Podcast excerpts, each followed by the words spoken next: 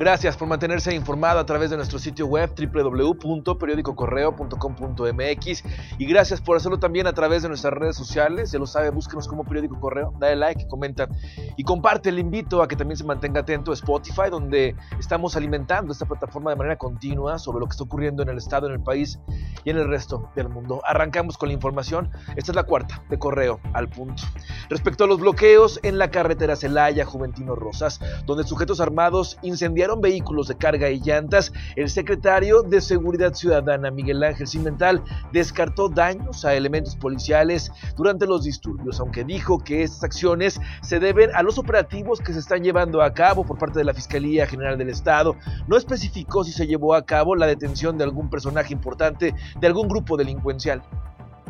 Están cerradas es la autopista Querétaro. Eh en el kilómetro 50, lo cual ya se encuentran compañeros ahí de la, de la Policía Municipal y de los bomberos en traslado, lo que es rumbo a los apaseos. Otro punto que también ya están, ya están actuando los de protección civil. Eh, ahorita se acaban de cortar otro, otro, otro bloqueo en, la salida a. ¿sí? Y este, creo hay unas llantas que están quemando en el camino de terracería San Juan de, de. En Celaya, un hombre de aproximadamente 30 años de edad fue asesinado a balazos por sujetos desconocidos afuera del depósito de cerveza El Pingüi, ubicado en la avenida Juan José Torres Landa. El homicidio fue reportado alrededor de las 2 de la tarde. Los agresores se dieron a la fuga y la víctima que vestía jeans y playera azul continúa en calidad de desconocido. En el municipio de Irapuato, sujetos armados asesinaron a un hombre a balazos al interior de una vivienda ubicada en la privada Clavel de la colonia Las Heras, a un costado del río Silao. El homicidio fue reportado al sistema de emergencias minutos después de las 13 horas. Trascendió que los agresores irrumpieron en el domicilio de la víctima, le dispararon en reiteradas ocasiones y lograron huir. Amigos y familiares de Nadia Rodríguez Aro se le rindieron un homenaje esta tarde en la Universidad Iberoamericana en la que estudiaba. Flores y un minuto de silencio rodearon el recuerdo de la chica de 23 años de edad. La madre de la joven, asesinada la madrugada del domingo, dirigió un mensaje donde resaltó las acciones de su hija en pro de las mujeres violentadas y dijo confiar en que se hará justicia. Yo que abrazo a una chica, ese es mi temor, o sea, que no vaya a ser la próxima, o sea, que estamos así como muy, o sea, frágiles somos, somos frágiles. No va a quedar impune nada de eso. sé que esto está retumbando en todo México. ¿sí? Y que se va a unir a otros más.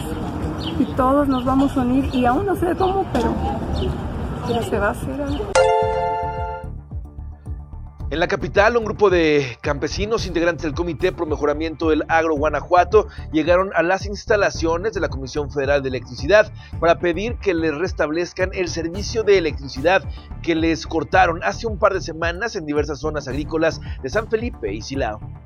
Eh, de 2017 a la fecha hemos empezado a realizar pagos este, no, no todo el, recibo, pero hemos hecho otras medidas como sacar los subsidios para las cuotas energéticas, hemos regularizado pozos y eso nos ha permitido disminuir la facturación. Pues nosotros lo que reclamamos a la Comisión Federal de Electricidad es que nos, nos hostigue, nos, eh, nos rompa el diálogo con nosotros y tiene más de 3.000 pozos afuera de la organización que no pagan la luz, que no les dan ni un centavo, que no trabajan para salir del problema y el problema más grave en realidad es el robo de fluido que ellos tienen en la capital, luego de que la presidenta de la Comisión de Justicia y diputada de Acción Nacional, Cristina Márquez Alcalá, no ha fijado una fecha para analizar las dos iniciativas presentadas en materia del aborto, su compañera de fracción, Livia García Muñoz Ledo, instó a llevar el tema a debate y se escuchen las voces de mujeres feministas y grupos pro vida, aunque dejó claro que la postura de su partido es la defensa de la vida desde la concepción.